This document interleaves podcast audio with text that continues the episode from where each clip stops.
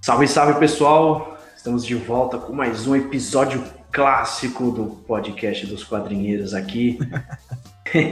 é isso aí. Eu, Góis Murdock, fazendo essa abertura aqui para vocês. E temos aqui conosco também o Nerd Buddy, o Bruno Andreotti. Fala, galera. E o nosso queridíssimo Maurício Zanolini, o Picareta Psíquico. Opa! É nóis.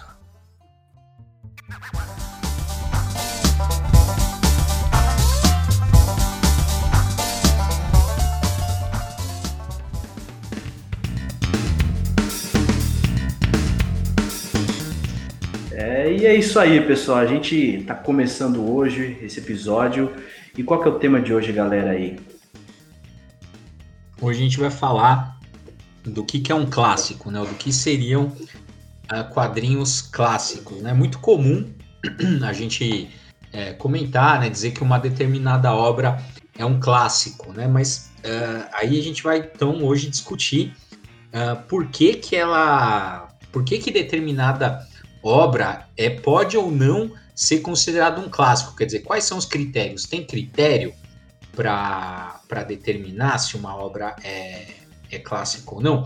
Então aqui a gente vai comentar, né? Toda, toda arte tem obras consideradas clássicas e os quadrinhos não são diferentes. Agora, o que, que a gente quer dizer quando uh, né, diz que uma determinada palavra é clássico? Né? Então, uma primeira coisa que a gente pode, não, uma primeira aproximação, a gente pode dizer que uh, uma, uma obra clássica é uma obra que cada vez que você lê, você descobre algo novo nela, né? Então, uh, cada vez que você, por exemplo, cada vez que a gente lê o Watchmen, né, a gente consegue ver uma coisa ali que a gente não tinha visto, então alguma coisa que tinha que era só um detalhe que de repente a coisa aflora, né? Uh, que mais que a gente poderia colocar aí como clássico? É, eu acho que é, essa, essa coisa que está falando de, de você ter camadas de leitura, né? Você sacando coisas também tem a ver com as várias fases da vida que você vai lendo uma coisa. Isso também pode influenciar bastante. É, porque você tem mais referências é, quando você está mais velho, você tem menos quando você é mais jovem. Então, a leitura do mesmo quadrinho pode ter bastante diferença dependendo da idade que você tem quando você lê. É, mas não é exatamente isso que a gente está falando aqui. Quer dizer, é, como você pegou o Watchmen, por exemplo, é, se a gente for pensar na série de televisão do Watchmen, quer dizer, é, você, você desdobra aquilo, né, aquele, aquele, é, aquele mundo que foi criado ali, aqueles, aquelas regras de, de como aquele mundo funciona, é, aqueles temas que estão sendo debatidos ali naquele quadrinho, e você consegue desdobrar ele para falar de outros, de outros assuntos que, na verdade, já estão lá dentro, mas que é, não são talvez o assunto principal, mas que o, o quadrinho também toca, né? Nesses temas. Então, aí você pode chamar de clássico nesse sentido, quer dizer, você, você tem várias camadas é, e elas não têm a ver só com a sua referência como leitor, ela tem a ver também com a, a, a, densidade que aquela obra tem e que, portanto, dá para você fazer, desdobrar várias coisas a partir dela. Eu, ve, eu, vejo também que um clássico ele também marca muito uma época, né? Uma geração, fica, né? Porque muitas vezes você consegue, a partir de um clássico, identificar também um, um contexto histórico, como se acontecia em determinado momento, até porque a obra foi criada e ela é tão relevante até os dias de hoje, por exemplo, e ainda conversar com a nossa realidade, né? Uhum. É, então tem a, é, isso que vocês estão falando tem, duas, tem duas coisas. Que é uma que assim, você, sei lá, uma coisa você lê com 10 anos, outra coisa você lê com 20 anos, com 30, com 40. Né? Então você vai acumulando leituras.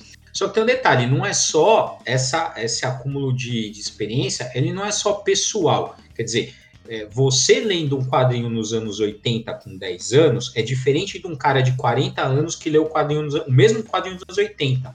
E quando ah, você lê isso, né? E, por quê? A, a, a história acontece, a sociedade muda. Então, você. A, a, as camadas de leitura elas vão aumentando e vão ficando mais complexas porque você mudou como indivíduo, mas também porque a gente sofreu algum processo histórico ali. Né? Então, por isso que a gente consegue desdobrar a, a, a, leitura em vários níveis, né? Porque você vai acumulando experiências e até uh, a história mesmo, né? Conforme as coisas vão uh, né, conforme o processo histórico vai ocorrendo, uh, vai, vai, revelando coisas que ali não, não estavam, né? Então, só, só dar um exemplo. É, de repente, porque a gente está vivendo um contexto de polarização política, a gente vai olhar no ótimo ali uma questão de polarização. Tem até uma tirinha que é, se vocês já ter visto, a gente até compartilhou nos quadreiros, que é assim, né? O Osimandias tá lá, ele fala assim: não, agora eu vou criar esse alien e aí vai unir as pessoas e eu vou resolver o problema da Guerra Fria. Aí tem o time brigando. Não, o alien tá certo, o alien tá errado, porque é o que aconteceria hoje, né? É, exatamente. É, então, às vezes a gente olha para aquele ótimo e fala assim, porra, mas só naquele, nos anos 80 que achou que, ah, vamos criar um inimigo comum aqui vai resolver. A gente lê o ótimo e fala, porra, não vai resolver nada. Porque a galera ia começar a falar que o Alien tava certo, outra parada vai falar que o Alien tava errado. Né? Então, é nesse sentido. Outra, outro sentido que tem a ver também com o que o, o, o Góes estava falando é o seguinte: você pode dizer que uma obra é clássica quando ela junta determinados. É, ela tem, sei lá, todos os clichês ou todos os elementos de um determinado gênero. Lá, pô, é uma história clássica de um determinado gênero. Né? Então, você pega ali, uh, sei lá, um quadrinho de super-herói. Ele pode não ser nada fantástico, mas você pode considerar ele um clássico porque ele junta ali todos os elementos do de uma história de super-herói. Né? Mesmo ele não sendo genial, você pode se considerar clássico nesse sentido. E aí, se a gente pensar no clássico como elemento que junta todos os quadrinhos, né, todos os elementos de um gênero, o Watchmen não é clássico, porque ele subverte algum, alguns clichês do gênero super-herói. É, né? nesse critério ele não passa, né? É, exato. E, ó, só, só um exemplo bem simples. O Watchman, o vilão vence no final. Sim. Né? Então aí só por isso fala assim, não, ele não é uma obra clássica do gênero super-herói, porque ele subverte algumas coisas ali da, da trama. Né? Nesse sentido. Então você vê que clássico tem vários sentidos.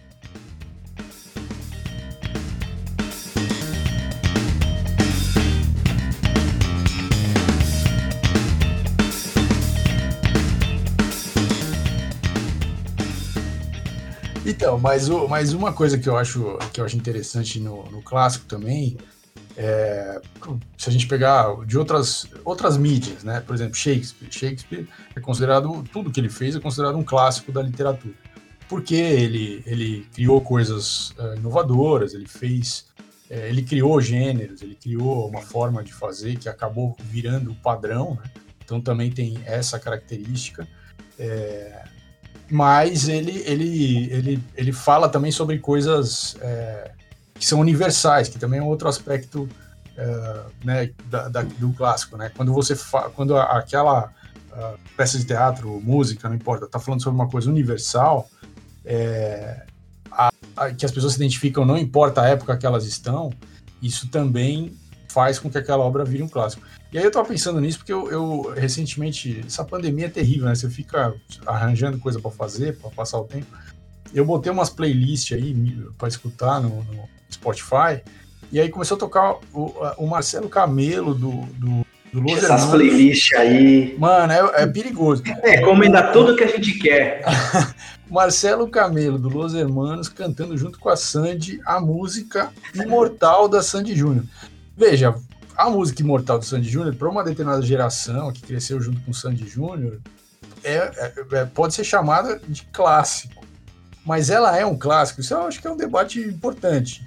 Porque dois dias depois que eu vi essa, essa, que eu ouvi essa música, eu vi a Maria Bethânia numa live cantando Evidências do Chitãozinho Chororó. Veja, não, não, não, mas você não Evidências. Não, não, mas, mas, mas eu tô fazendo. Não, não, não. polêmica, polêmica. Não, mas eu acho que. Não, não, mas, ó, mas a letra do Evidência. patamar. Não, não tô. Não tô, eu tô, eu tô usando isso para exemplificar. Eu acho que o eviden a letra do Evidências ela é universal. Porque as pessoas cantam aquilo, se identificam com aquilo há dezenas de anos. É, seja na voz da Maria Bethânia, seja na voz do. Mas o, o Imortal do Sandy Júnior, assim, eu entendo que tem uma relação afetiva com uma determinada geração que cresceu, mas assim, é duro, bicho. É duro de encarar aquela letrinha ali, é, é bem ruim. E, e assim, o Marcelo Camelo cantando é, é, é, um, é, cria uma falsa sensação de clássico, entendeu? É um, é um clássico fake, assim. mas o Evidências não é. Então, acho que tem essa comparação é interessante a gente fazer com os quadrinhos também. Porque é, que quadrinhos que tem é, esse, esse que estão falando sobre coisas que são universais, né?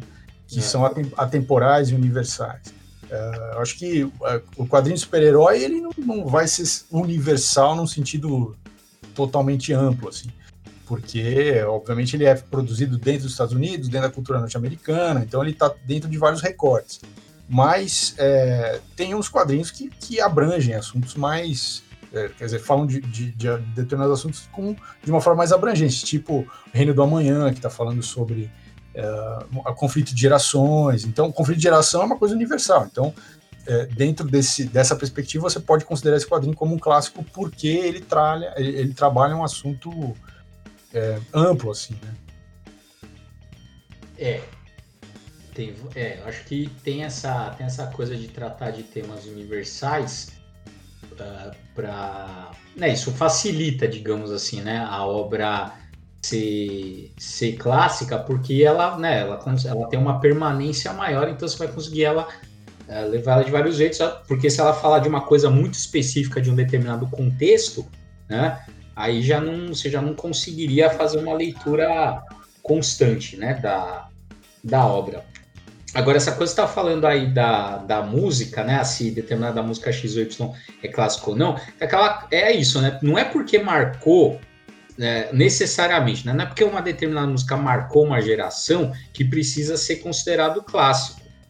Né? É, aí é uma, é uma questão também da gente é, pensar no que, que seria clássico. Ó, pegar uma história bem ruim, eu acho, né? Eu acho a queda do morcego uma história péssima do, do, Batman, né? Eu acho zoada pra caramba, em vários aspectos. E eu acho que o mais, o mais zoado é aquela história lá do, do Jean Paul Valley assumir o manto do Batman. Quer dizer, para mim nunca teve nem pé nem cabeça isso, né? É, mas... É, é, um cara, é um cara totalmente de fora, que os caras criaram só para isso e... É, sabe? Não... É, não faz muito sentido mesmo não faz, assim. Mas, mas, porém, essa foi uma saga que eu li, né, quando eu tava não começando o ler quadrinhos, mas foi uma saga que eu acompanhei na época, e na época eu gostei. Né? Na época você, né, você tá tudo acha, você acha tudo legal. Eu sei que vira e mexe, né? Agora tá, tá tem relançamentos, mas eu não acho que é uma obra clássica, embora tem pessoas, ah, não, isso aqui é clássico, mas acha que é clássico porque leu naquela época, porque tem uma memória afetiva, igual a morte de Super-Homem. Ah, negócio do lado também. É, é, era, era totalmente marketing. Vocês acreditam que o, que o maior juiz do clássico é o tempo? É, é. eu acho que o, te, o, tempo vai provar se aquilo tem durabilidade ou não, né? Quando, quanto mais longe você fica da obra, mais fica claro se ela tem durabilidade.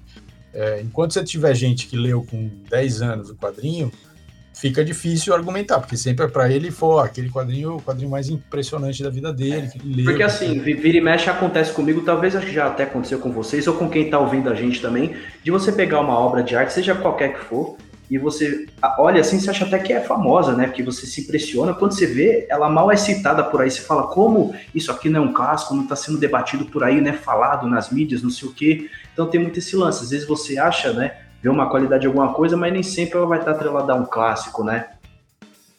Questão qualidade, né? Hum. É. é, e também tem a ver com, a, com as suas referências, né? Porque é, verdade.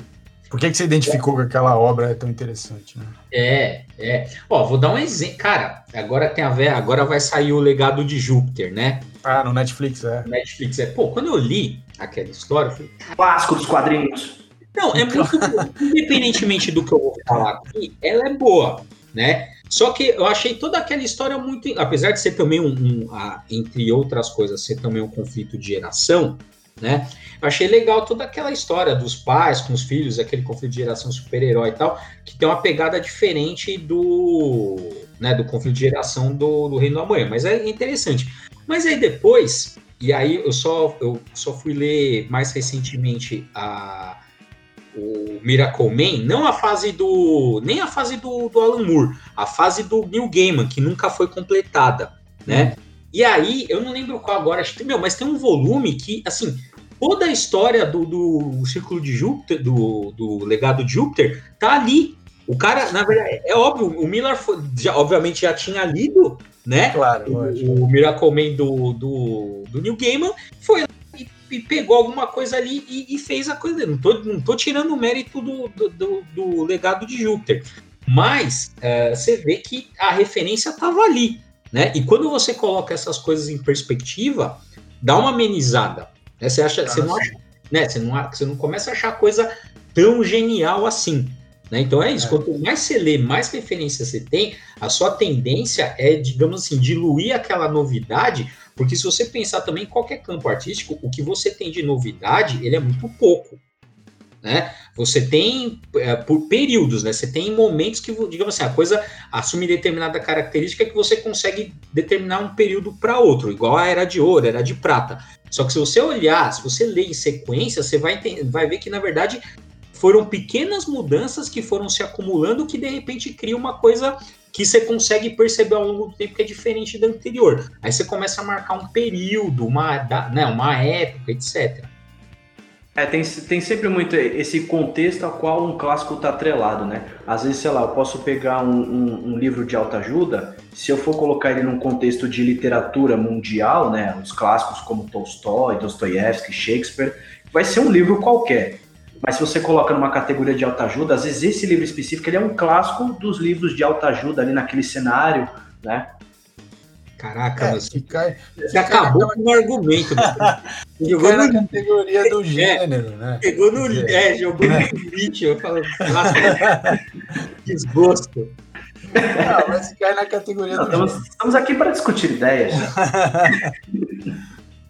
é, mas eu acho que assim, é, é, é, é um debate mesmo complicado, porque tem vários critérios, é, mas eu acho que a gente tem que entender que é, o critério, a, a, tem vários critérios, um deles, inclusive, é o afetivo, é, mas a gente tem que entender que é, o afetivo é um dos critérios. Então, se, você, se o critério para você classificar um, alguma coisa como clássico é só o afetivo, é uma classificação fraca, digamos assim. Né?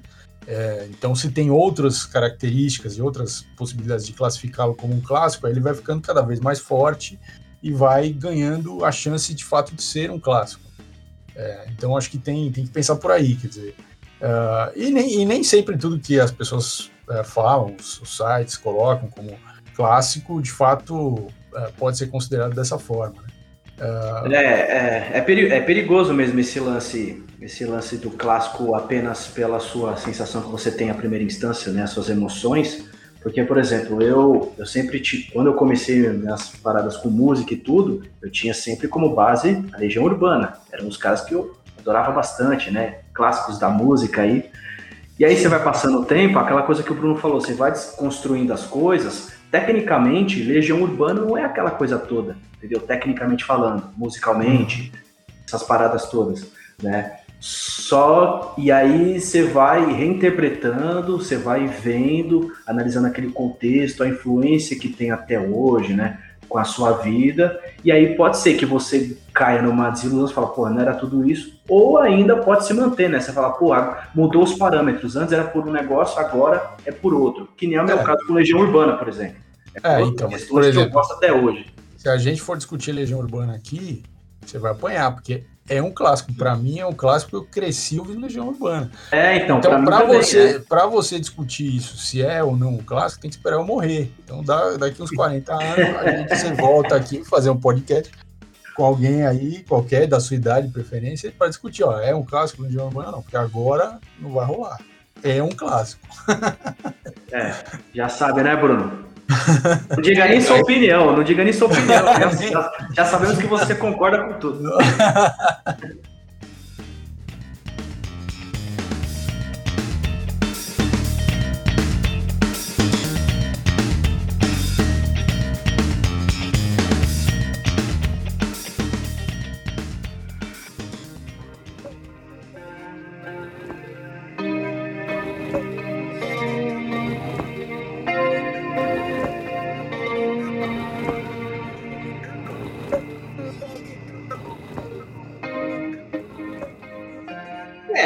coisa, assim, é difícil quando uma, uma, uma, obra marca muito uma geração, como é o caso do, do Legião, né, para a geração dos 80, É difícil você questionar se o negócio é um clássico ou não, porque você vai ter uma gama de gente ali falando que, que é bom, porque ouviu e tal. Uh, e, como a gente já comentou, se marca uma época, pode ser um critério né, para você. É, é, um, é, é, um começo de um critério para você analisar. É. é. mas pode ser um, tipo um clássico do, dos anos 80, né? Então, Sim, pegar, também. Ó, é, você pega, vai, vamos pegar, pô, aquelas histórias da, da Image Comics, né? Que, ó, anos 90 nos quadrinhos. O que é um quadrinho clássico dos anos 90? Pô, aqueles cara mega bombado, né? Um, violência pra cacete, né? Tudo, é. tudo estereotipado. Pô, isso aqui é um clássico dos anos, dos, perdão, dos anos 90, né? Do, do quadrinho. Pô. E, e, é. Agora, assim, aí você pega mais um clássico dos anos 90 do quadro, dos quadrinhos, tem uma qualidade muito questionável. né? Então é, é, nesse sentido, né? Então assim, ninguém vai negar que é um. Você pega aquelas histórias lá do da Image lá daquele do Cats que era tudo mais ou menos igual, era tipo assim, os caras tava pulando de alguma coisa, tipo de um paraquedas, ah, tá pulando em cima de uma base, de uma ilha, de qualquer coisa, e no meio de uma missão. E você não sabe direito o que os caras estão fazendo ali, mas eles estão ali. Aí começa um flashback você entender que os caras estavam fazendo ali, e de repente eles caem ali onde precisava cair e começa uma porradaria. 90% das histórias lá do Wildcats era isso. Né? É, eu, tô, aí, eu, eu, tô fazendo uma pesquisa para escrever um texto. É, vocês digam aí essa época que vocês viveram aí. Eu sou, eu sou eu, eu tô fazendo uma pesquisa para escrever um texto sobre Spawn, que a gente nunca é. fala do Spawn, né? Spawn é, é tão, foi, foi, tão importante nos anos 90. Né?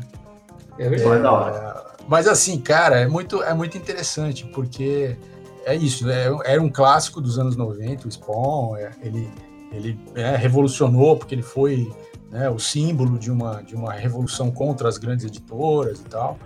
Uh, ele acabou de, de passar do, do, do, número 300 tal, né? O Todd McFarlane é um cara que uh, se fez sozinho e, e, e, bancou todo mundo, né? Peitou todo mundo, bancou e tal. Então tem, tem todas essas, essas é, qualidades aí. Mas o quadrinho em si, então, por exemplo, eu já, eu já vi várias, vários vídeos, gente comentando e tal. O cara fica, sei lá, o vídeo tem 10 minutos, 9 minutos é o cara falando, pô, mas essa, olha essa pose de pin-up do Spawn na página, não sei o quê. Olha, é, nossa, mas o traço do, do, do, tal desenhista é muito bom, mas eu, eu adoro o traço do McFarlane, não sei o quê. Mas os caras, ninguém fala da história. Porque, é. não, porque é ruim pra caralho. Então, é, assim, porque não tem história. Ah, essa, olha essa capa, meu Deus. Nossa, ele, ele consegue vender barato o quadrinho, sabe? Ele não tá, ele não tá querendo arrancar o couro do, do consumidor, sabe? Que nem a Marvel DC. Mas os caras ficam só isso. Ninguém fala, pô, essa história meu, é muito bem escrita. Ninguém fala isso. Porque é, é lógico. É, porque foi a época que os caras, todos os desenhistas foda ali, saíram e falaram: ah, vocês não querem pagar a gente, a gente quer, vamos sair fora da nossa editora. E realmente, meus desenhos eram foda, assim, impressionava é. muito, né? Mas a história era um lixo. Exatamente. É? Não, mas eu tô falando, os caras estão falando isso no vídeo do, dos números que estão saindo agora, quer dizer. É. é então é então, isso, aí, aí, é mais do mesmo, né? Então, mas ainda que você pegou um dos anos 90 que sobreviveu ao tempo. É, né? exatamente. Dessa leva aí de personagens da Image que, que, veio, né? Numa. que foi uma avalanche de, de título e de tudo ali, foi dos, um dos poucos que se mostrou longevo. Né, uma... é, e, que, e que conseguiu ficar independente, né? Porque teve uma, uma parte desses personagens que foi engolido pela DC, por exemplo. É, é, que foi amalgamado ali. É, exatamente. Né, e foi comprado por outras editoras. Bom, mas aqui, outro dia a gente fala da ilha. É, a gente volta, depois a gente é, fala. Eu vou publicar esse texto, depois a gente fala desse texto. É, boa, porque a gente, a gente se perdeu aqui no. no tema do, dos clássicos. Tá vamos voltar aos clássicos que não tem erro. É. Mas aí, vamos, Vamos falar. Vamos para terminar, vamos falar um clássico cada um. Uhum. Góis, começa é o. quadrinho, você, né? Mas não quero saber de Não, de quadrinho, não é Sandy Júnior, né? Isso é. é. Quadrinho, certo? Quadrinho, por favor. Ó, quadrinhos, falando bem, quadrinhos, não que esteja engendrar para os super-heróis, para mim o Watchmen. Tá, tá bom. Não vamos discutir, né? Tá é, né? Então, né? não dá para. Não se discute, tá ligado? Ó, eu vou Fala falar um que tá aqui na minha prateleira, na minha, na minha cara aqui. O é. Lobo Solitário. É. Solitário. É. Ah, boa, boa. Então, mas é que tá, mas por que, que você acha que ele é um clássico? Porque ele é, ele, ele juntou um, uma maestria muito grande num gênero específico, que é o, o Japão medieval, né, a história de samurai no Japão medieval. Uh, ele colocou, tem uma história universal, que é a coisa do pai e do filho, que na verdade não são pai e filho, mas eles criam uma relação de pai e filho. Uh, e, e, aí é, tem lá, vai construindo a afeição entre esses dois personagens ao longo da história. Uh, e ele, é, ele tem várias inovações estilísticas de desenho e tal, assim, que foram, que depois fizeram uma escola na, no mangá, né? Então, por essas três. E vendeu muito, né? Ele é um, um Vendeu muito, foi para o cinema, influenciou muitas obras, é, então ele tem, ele tem várias camadas, assim, que a gente pode classificar ele, né, no fim das contas, como um clássico. Uhum. É, essa coisa de, de influenciar outras obras também pesa bastante na hora de você é, definir algo como clássico ou não. É. Sem dúvida. E o seu? Então, ó, eu vou. Eu acho que tem. Bom, é sempre difícil. Mas não vale Star Wars episódio 9, viu? é. Não ter quadrinho. se fosse filme. É, se fosse filme mas é quadrinho. All Star Superman, eu acho que ele é clássico em, em vários sentidos. No sentido, ou história original, porque ele vai remeter às origens do Superman, né? E não só as origens do Superman, como a toda a história do Superman. Né? Então eu acho que é uma história clássica uh, do gênero super-herói e uma história clássica do Superman, né? Que me agrada muito. Assim, eu gosto muito de. Da primeira vez que eu li, e vira e mexe, eu, eu releio.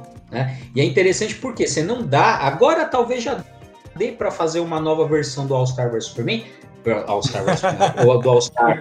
Oh, me, me dei uma coisa com a outra. Eu tava pensando no Olha aí. Outro clássico, outro clássico aí, ó. É, exatamente. O clássico do lixo. Aí, é... Mas agora, assim, agora que ele, que ele tem a relação de pai e filho bem estabelecida nos quadrinhos, daria para você continuar, que é uma coisa que não tinha quando o All Star Superman saiu.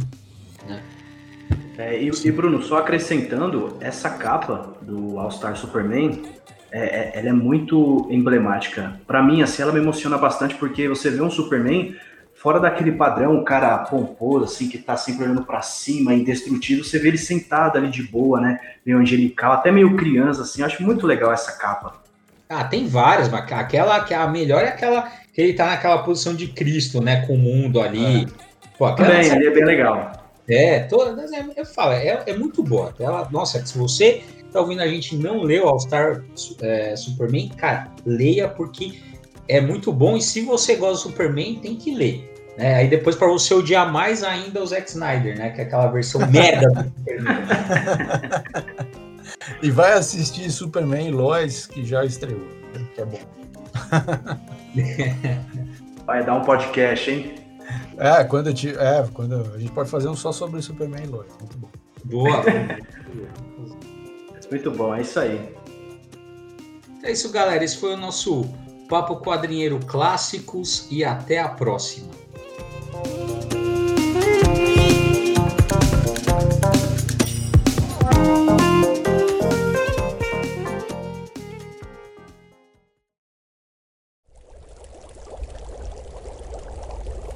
Uma produção musical.